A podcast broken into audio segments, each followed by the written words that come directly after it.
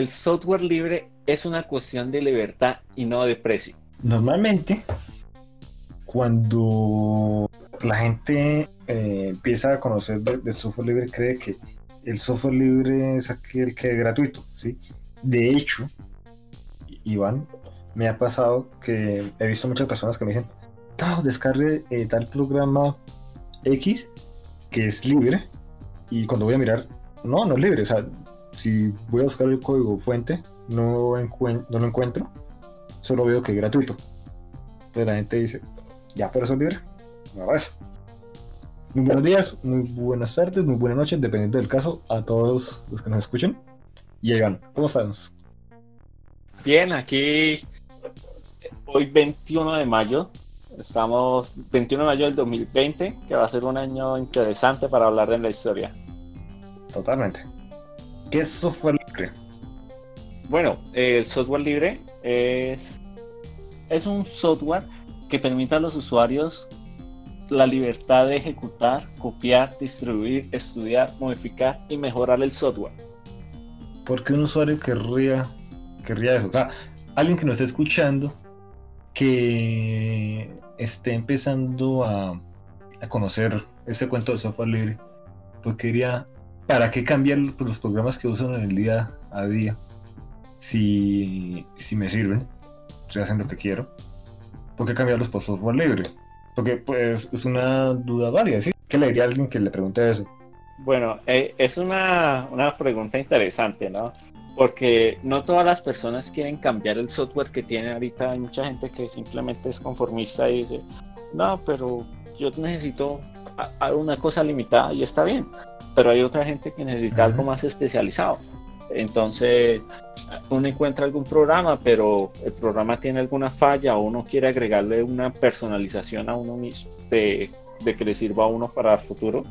Es para eso, para para personalizarlo y agregarlo a uno, ¿no? Sí, claro. Incluso para usuarios que no sean técnicos, porque pues no todos tienen la capacidad de modificar programas. También es como el permitir que una comunidad que esté apoyando el desarrollo de cierto software pueda hacer esas modificaciones y que le beneficien a ese usuario final. Mm, se me viene un caso a la mente, por ejemplo Firefox, ¿sí? tiene una comunidad de desarrollo muy grande. El código es esto libre, se puede acceder eh, fácilmente. Y hay otra comunidad de gente que programa complementos o add-ons que mejoran esto, la experiencia del usuario final de una manera significativa. Y eso a lo largo es una ventaja pues, del, de que el software sea libre y no tan cerrado como, como otro tipo de alternativas. Eh, sí, John, de hecho, la comunidad es lo que permite el crecimiento, ¿no? Había un, un proverbio chino que decía que solo ibas a llegar más rápido, pero con compañía ibas a llegar más lejos. Entonces, cuando tienes una comunidad grande de, miles de usuarios, te permite ah, modificar el código más rápido, te permite solucionar los errores más rápido y, lo distribuyes con mayor rapidez también, de hecho, ¿no? Claro, claro, claro. Hay esto, un, ejemplo que me gusta mucho traer a colación. Eh, no lo hago muy a menudo, porque normalmente no, recuerdo eh, o no hay esto, situación en la cual pueda meter esa información. Aprovecho este caso, ese es uno de esos. Eh, sí. Mm, por ejemplo, surge un problema con algún protocolo de comunicación en Internet y los fabricantes de sistemas operativos tienen que corregir ese error. ¿sí? Es usual ver que, por ejemplo, en Linux, eh, que es esto, para los que no lo conozcan, Linux es un sistema, el, el núcleo de un sistema operativo base, por decirlo de un modo, el corazón, el centro operativo del sistema operativo, que es aquel programa que se encarga de gestionar la comunicación con, vuestros computadores. Con la máquina. Eh, claro, y es hecho por toda una comunidad alrededor del mundo. Todos están esto aportando eh, código pues a, su línea base y hay mucha gente pues atenta de, los errores que surgen de ahí. La cuestión es que cuando salen a la luz problemas que deben solucionarse rápidamente. Normalmente esta comunidad es tan flexible que puede responder de manera casi inmediata y lanzar actualizaciones. Yo he visto casos eh, en el mismo día o en el siguiente día. Sí, cosa que, por ejemplo, mm, productores de sistemas operativos privativos, que son aquellos sistemas eh, en los cuales uno no puede acceder al código y, y los maneja de manera central una organización, llámese Microsoft, Apple, ellos eh, pueden llegar a tardar más tiempo eh, corrigiendo errores. Entonces es un punto muy positivo del uso de software libre, cuando una comunidad es lo suficientemente grande, ¿sí? Porque puede haber también software libre que sea muy pequeño, que casi no tenga gente esto colaborando o que ya esté abandonado y haya un error grave y pues no lo corrijan, ¿sí? En parte pues es uno de, las, de los criterios que hay que tener en cuenta a la hora de, elegir ese tipo de software que esté siendo mantenido. ¿Sí? Con mantenido me refiero a que pues haya gente aún revisando eh, su código y, aportándole por esos asuntos de seguridad. Por cierto, yo soy un poco paranoide con la seguridad, entonces me tendrán eh, con algunas anotaciones sobre eso. Sí, y no es el único. Yo también me le echo mucho ojo a la seguridad. Hay, personas que dicen que a veces uno se pasa, pero en términos de seguridad uno nunca va a estar seguro. Claro, hay, un dicho que, me gusta mucho, que ya estoy buscando la, la fuente o quien lo dijo, pero no, lo encontré. Sin embargo, pues lo tengo en mi memoria. Que decía que el único sistema seguro es un computador apagado en un búnker rodeado de 13 guardias y aún así no estaba seguro. sí, o sea, la seguridad más que un, más que un fin es un camino, ¿sí? Un camino que siempre está en construcción. Uno no puede llegar a un, punto y decir, ya estoy seguro eh, en tecnología. No, o sea, eso es una tarea que va día a día ad infinitum para poder esto tener como cierta tranquilidad. Totalmente. Y es que el solo hecho de decir que está seguro es algo muy inseguro, porque la gente va a comenzar a atacarlo. Y también le da a uno falsa sensación de seguridad, porque uno cree que está bien. Exacto. Uy, de hecho, eso es algo muy interesante, esa falsa de sensación de seguridad, porque en la salud ocupacional, eh, esa, esa falta de esa sobreseguridad que tienen las personas de que están bien, de que se la saben todas, es algo muy peligroso y puede ocasionar muchos accidentes. Y eso mismo pasa con la seguridad virtual. Tal cual, sí. O sea, la, confianza, la sobreconfianza puede ser peligrosa, así como la falta de confianza. sí, exacto. Es cierto. Pero bueno, estamos hablando de software libre. Sí.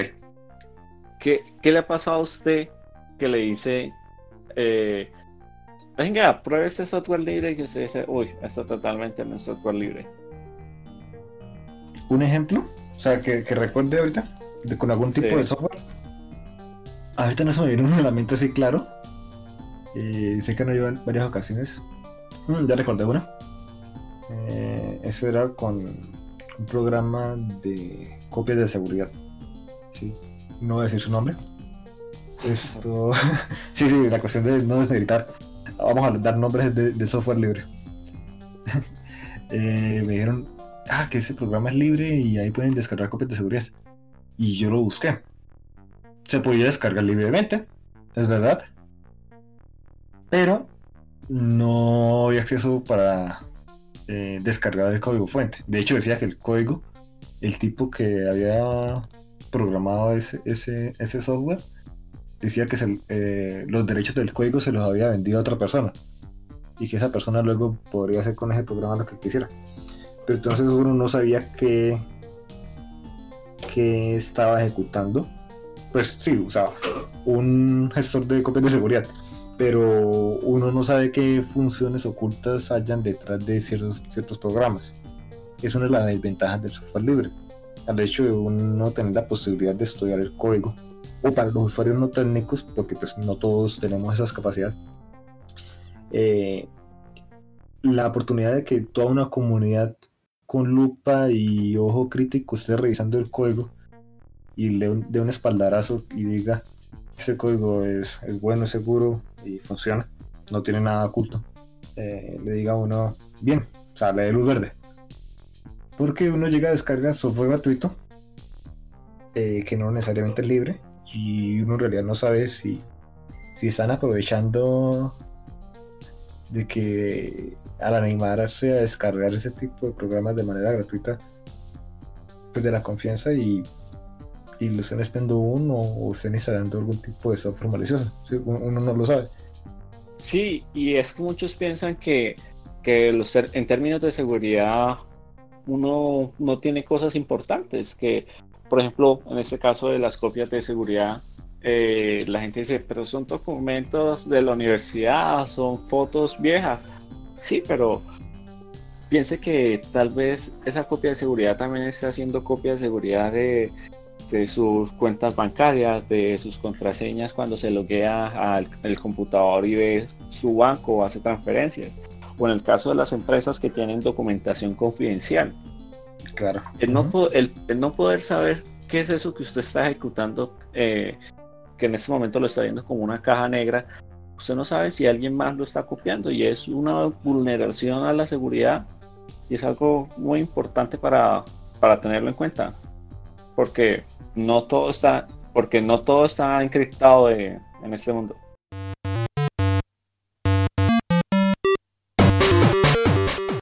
Bien, Iván, ¿qué tal le parece si recordamos y mostramos a, la audiencia, o recordamos también a la audiencia, eh, de qué se trata la libertad de, usar software libre, ¿sí? Porque ya hemos hablado que libertad no es solamente el hecho de descargar un programa gratis, aunque no siempre es software libre gratis, y ya lo veremos, sino que hay más libertades de por medio.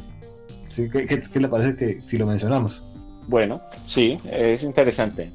Eh, la libertad no solo se trata de, de saber qué es lo que uno está ejecutando, de poder ejecutarlo sin tener que, estar pensando en términos de licencia, de pagos por, por uso o el framing que muchos softwares utilizan, es también pensar de que lo puedo compartir con otra persona. Por ejemplo, eh, si yo utilizo un software en la universidad para escribir mi artículo de tesis, eh, John también lo pueda utilizar o, o Juancho, Jenny o cualquier persona lo pueda utilizar. Es esa idea de, poder compartirlo con otras personas que, y que ellos también lo puedan utilizar. Exacto, hace parte de una de las libertades del software libre. ¿sí? Hay, hay un grupo de cuatro libertades esenciales que normalmente se dan por conocidas a la hora de identificar si un software libre o no. ¿sí? Voy a mencionar así pues por encima. La libertad cero, ¿sí? la llaman a libertad de ejecutar un programa como uno desee. Hay programas, me acuerdo mucho de, un caso esto, especial. Eh, aquí pues con Iván somos ingenieros mecánicos y en la universidad usamos, usábamos esto, software de, de diseño eh, asistido por computadora o CAD para realizar planos de, de máquinas o, piezas. ¿sí? En uno de esos programas, DraftSight, ¿usted alguna vez lo, usó? Sí. Yo me puse a ver una vez la licencia de DraftSight, me llamó mucho la atención.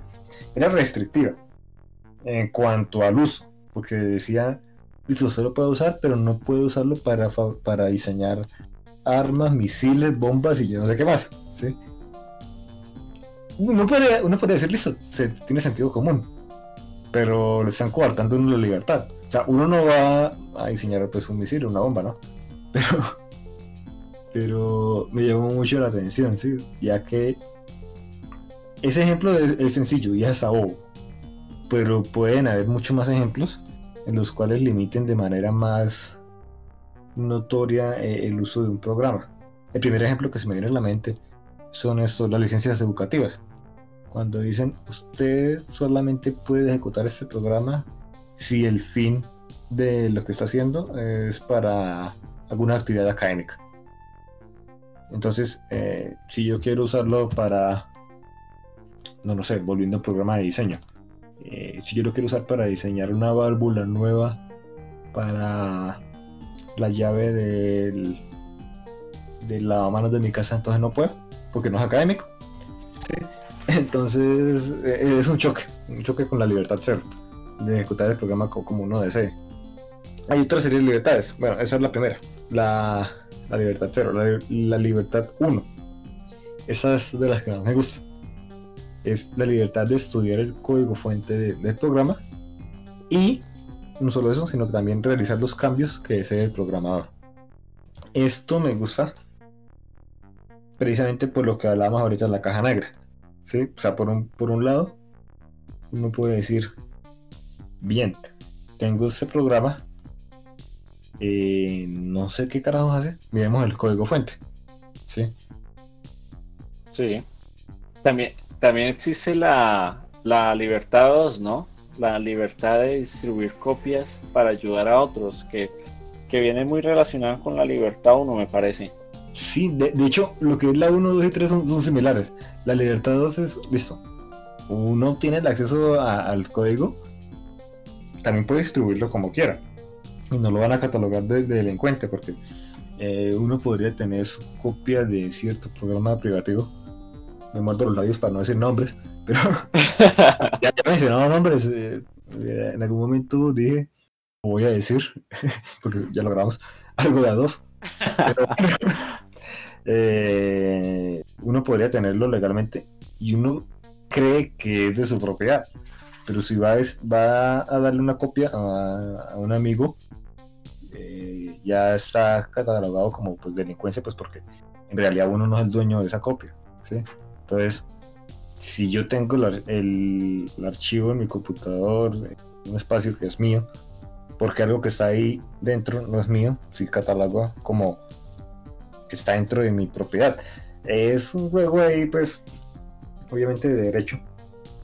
Y sería chévere en algún momento invitar a algún software, algún software, algún esto, abogado eh, relacionado con, con temas de patentes. De hecho, yo conozco uno podríamos invitarlo para un programa después. Por supuesto.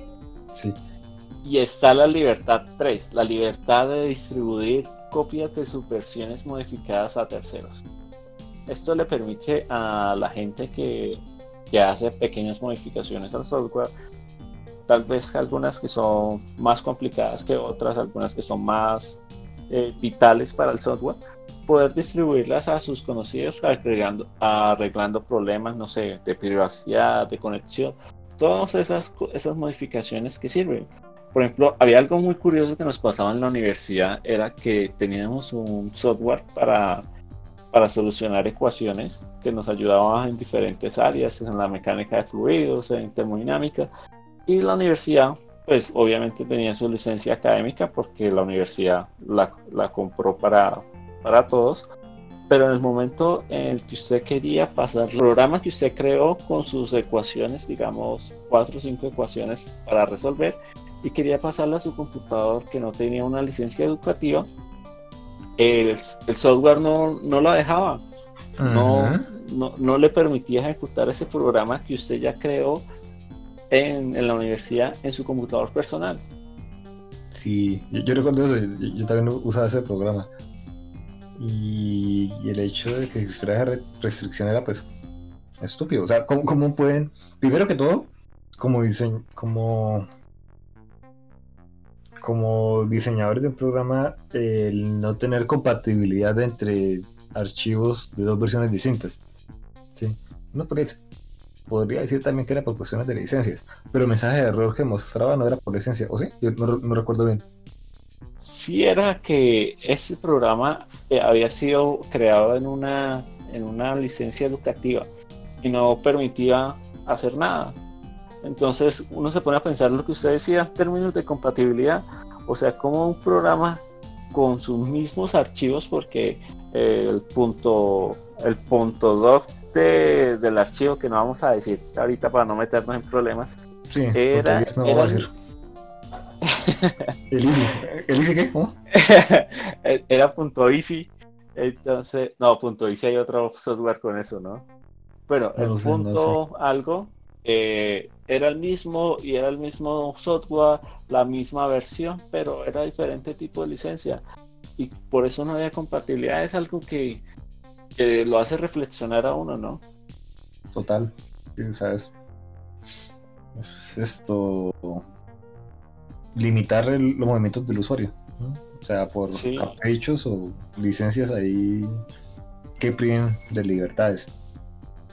Algo que es interesante de la Libertad 2 mencionan que uno puede crear copias exactas del programa y distribuirlas gratuitamente o con la libertad de vender el, desarrollo. ¿Sí? Entonces ahí es donde entra la cuestión de que no siempre el software libre es gratuito. La gente cree que, ah, que porque es libre es gratis. No, o sea, alguien también podría cobrar por su trabajo y aún así distribuir su programa como software libre. Eso sí, o sea, si lo distribuye de forma gratuita y uno lo va a comprar, uno tiene derecho a acceder a su código fuente. Si, si, si no se lo da, pues no es libre. Sí, exacto. Y hay muchas personas que piensan que porque es software libre es gratis. No, hay muchas cosas que son software libre y son gratis, como hay otras que no lo son. Y como dice John, el trabajo de una persona también, también debe ser remunerado.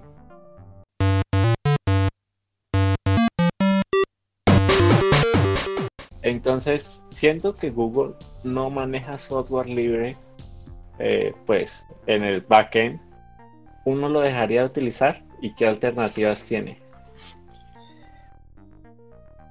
Ahora, espera, espera, espera, la botó muy pesada.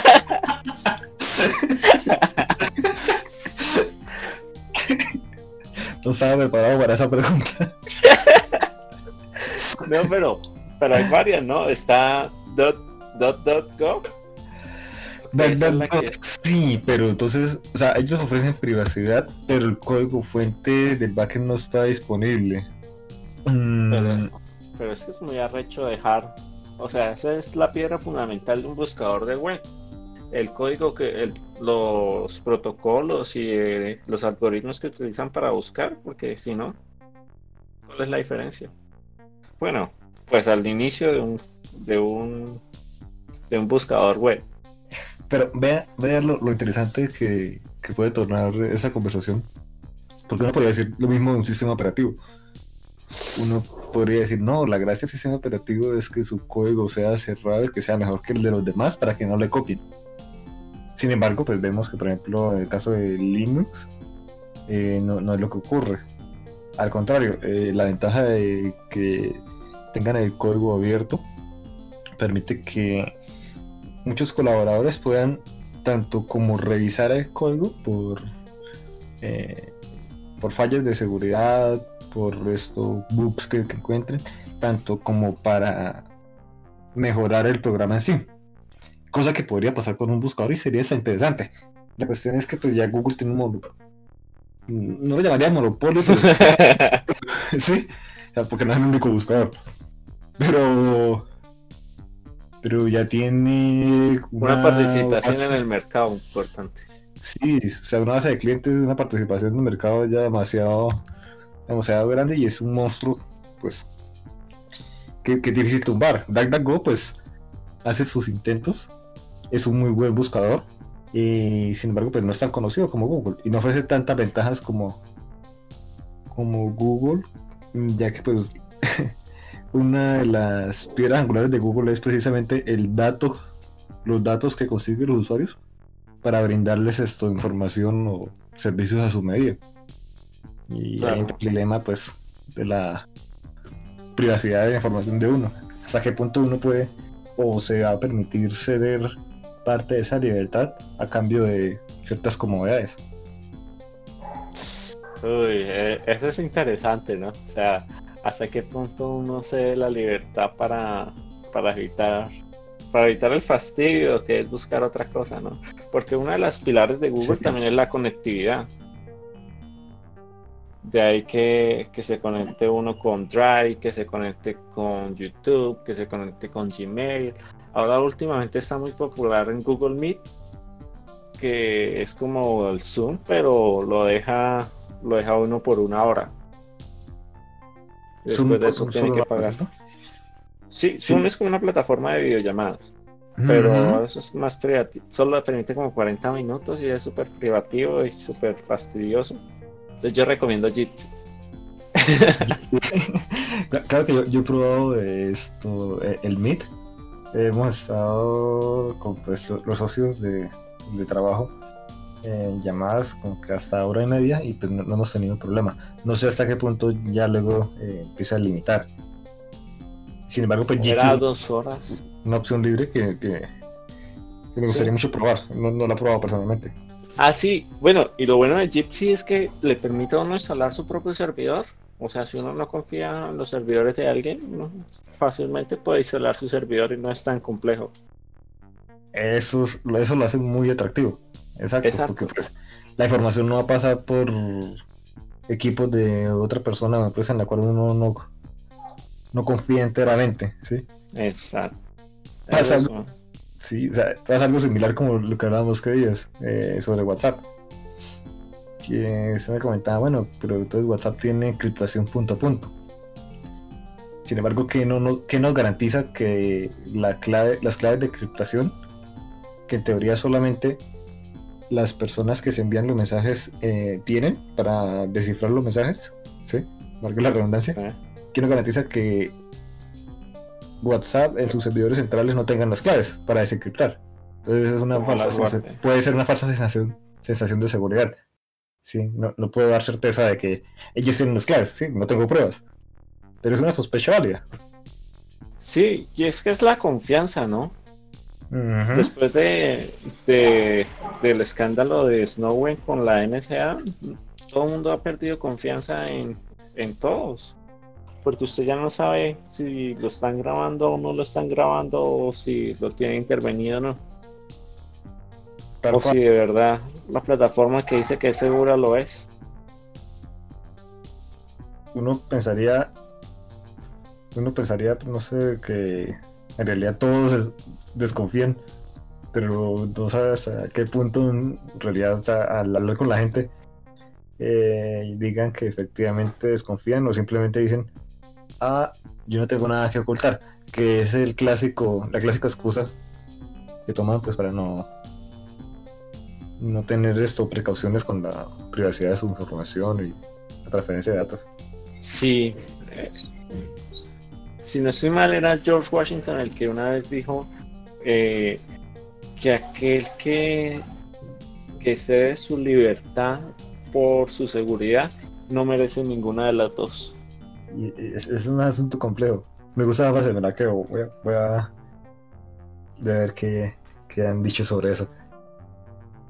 Y sí, es o muy distópico, la cuestión de. Suena muy a novela de 1984. que por cierto, tengo que leerla por ahí. Yo, hace muchos años compré una versión en inglés y antes de que aprendiera más inglés, así como más académico, leí la primera página y no entendí nada. sí, sí, ya como en unos años vuelvo a retomar. ¿El día ha llegado? Sí. con, la pandemia, yo dije, uy, yo creo que es momento. Pero luego me vi una película de virus y me paniqué tremenda, entonces dije que iba a dejar de un lado las películas post-apocalípticas. Sí, sí, es cierto. Esa cuestión de la pandemia. Mm, por lo menos yo al principio estaba muy, muy cercano a las noticias, de datos, cifras eh, evolución de la enfermedad. Y aunque pues no estoy tan desfamiliarizado con esas cuestiones, sí he reducido mi, mi contacto pues con noticias. Y en parte pues ha llevado la calma. Eh, en su lugar han surgido cosas interesantes como esto, eh, este podcast. resultado pues la invitación acá de Iván. Es un producto, bueno, va a ser un producto interesante, espero, del confinamiento. Sí, hay, muchas cosas positivas. Yo también al principio estaba reafanado por reunir datos, información, todo lo que pudiera consumir en el menor tiempo posible, pero es muy estresante. Total. Total, es mejor quedarse y dejarse a un lado. Sin ignorar de todo la realidad, sí, porque pues tampoco, sí, tampoco la idea. Igual, igual sigo recibiendo los tweets del Ministerio de Salud sobre cuántos casos por día. sí, sí, Pero hasta ahí, porque. Ay, Dios mío, las noticias lo absorben a uno. Ah, pero fíjese que el quote que le dije ahorita, eh, la frase no era de Washington, sino era de Benjamin Franklin, quien renuncia a su libertad por su quien renuncia a su libertad por seguridad no merece ni la libertad ni la seguridad. Benjamin Franklin. Me gusta. Sí, y es que de, hecho de, para eso se creó el software libre, ¿no?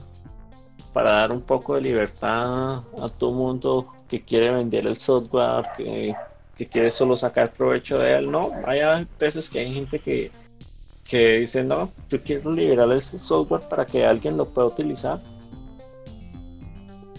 Claro, y en un comienzo era más usual el encontrar una comunidad mucho más abierta a compartir ese, tipo de información.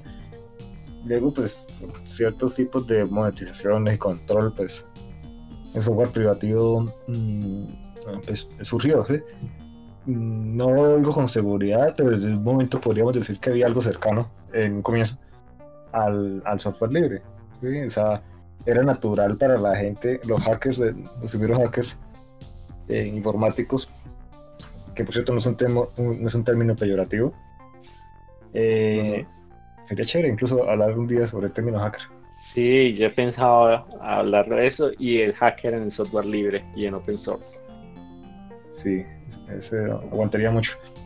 Aunque, eh, entonces... ahorita no sé qué tanto haya evolucionado el hacking en Windows, pero yo ahorita no coincido el hacking con plataformas privativas. O sea, si no es en Linux, es como, ¿en serio usted está haciendo hacking en, Windows? Como raro. Eh, es posible, es posible. Hay gente, hay gente, gente. Hay, hay un usuario que sigo en Twitter que está relacionado mucho con temas de seguridad y él es solo Windows y él me llama mucho la atención porque él le echa mucha puya a Linux y a, cuestiones de software libre. Se llama Swift on Security, si no estoy mal. Y, uno se da cuenta que, bueno, es posible. ¿sí? lo que pues, tradicionalmente se ha visto más que está relacionado pues, con plataformas eh, abiertas. En parte porque toda una comunidad que apoya ese movimiento de software libre el hacking está es detrás de esas banderas.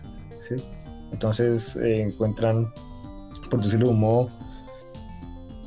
mejor acceso herramientas, métodos, técnicas en esa comunidad abierta que en otra poco más cerrada relacionada con sistemas privativos como Windows. Exacto, y es que si usted está aprendiendo y usted quiere comenzar a, a mirarlo así sea solo por cacharear, usted no va a invertir 200 mil, 300 mil pesos, como 100, 200 dólares en, en una herramienta que usted no sabe si le va a funcionar a full escala y que luego usted quiera modificarle algo para probar algunos parámetros y no lo puede hacer. O sea, eso es el eso es lo que la diferencia con el software privativo al software libre. El software libre le permite modificar algunos parámetros para utilizarlo según como usted quiera. Claro, y es precisamente una de las libertades del software libre, que permite pues esa modificación libre, valga muy bien la redundancia, para poder hacer lo que uno quiera con, con el software. ¿sí? Eso también se presta para preocupaciones, porque hay gente que dice, ah, bueno, pero entonces si el software lo van a hacer para eh, realizar actividades ilegales, entonces ¿por qué debería tener la libertad de usarse?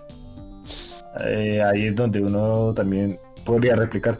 Los cuchillos se hacen para cortar carne y aún así los usan para matar, ¿sí? Y no por eso vamos a prohibir la producción y venta de cuchillos, ¿sí? O sea, la cuestión no es tanto de la herramienta, sino el que la porta, que la usa. Exacto. Estaba pensando algo que, que me, acuerdo usted. Por ejemplo, si yo llego y compro una impresora 3D, yo con esa impresora 3D que compré, eh, creo una nueva impresora 3D derivada de esa impresora. ¿Quién sería el dueño de la impresora? Porque la impresora yo la creé con mis materiales y con mi diseño. Debería ser mía, ¿no?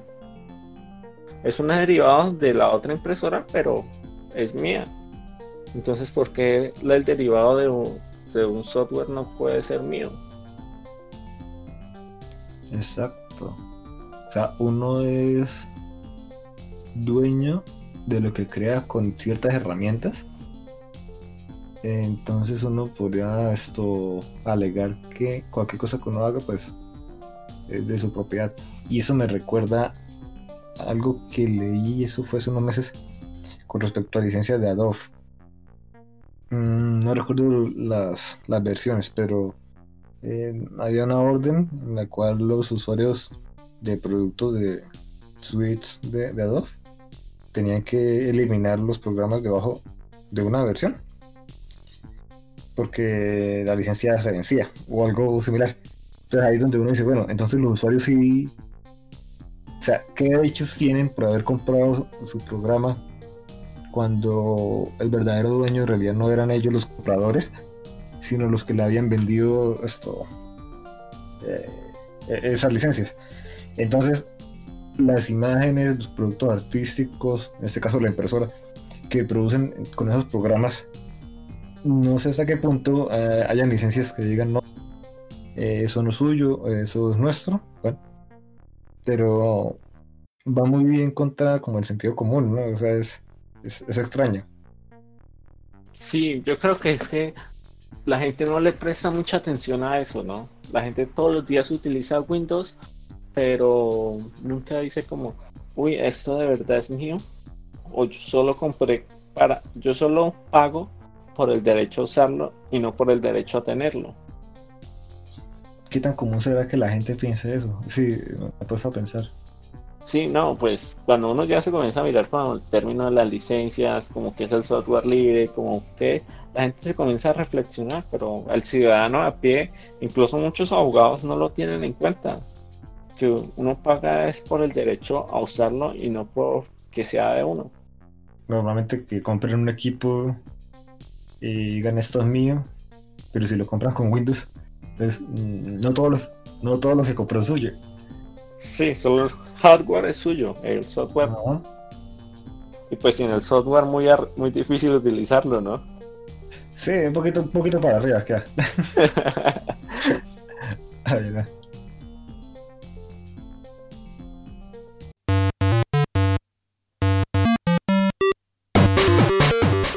Bueno, eh, y pues eso ha sido todo por el capítulo de hoy. Eh, recuerden buscar su, software libre en, su distribuidor más cercano. en el próximo capítulo esperamos estar hablando sobre el uso de software libre en la ciencia.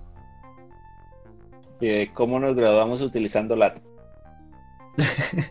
Hasta pronto. Hasta pronto. Chao. Recuerden seguirnos en las redes como Tutsido Raya Piso Podcast, se escribe Tutsedo, pero se pronuncia Tutsido. Y estamos en Instagram, Facebook, Twitter, aunque no nos movamos, pero ya estamos. Ah, ya estamos. Chao. Chao.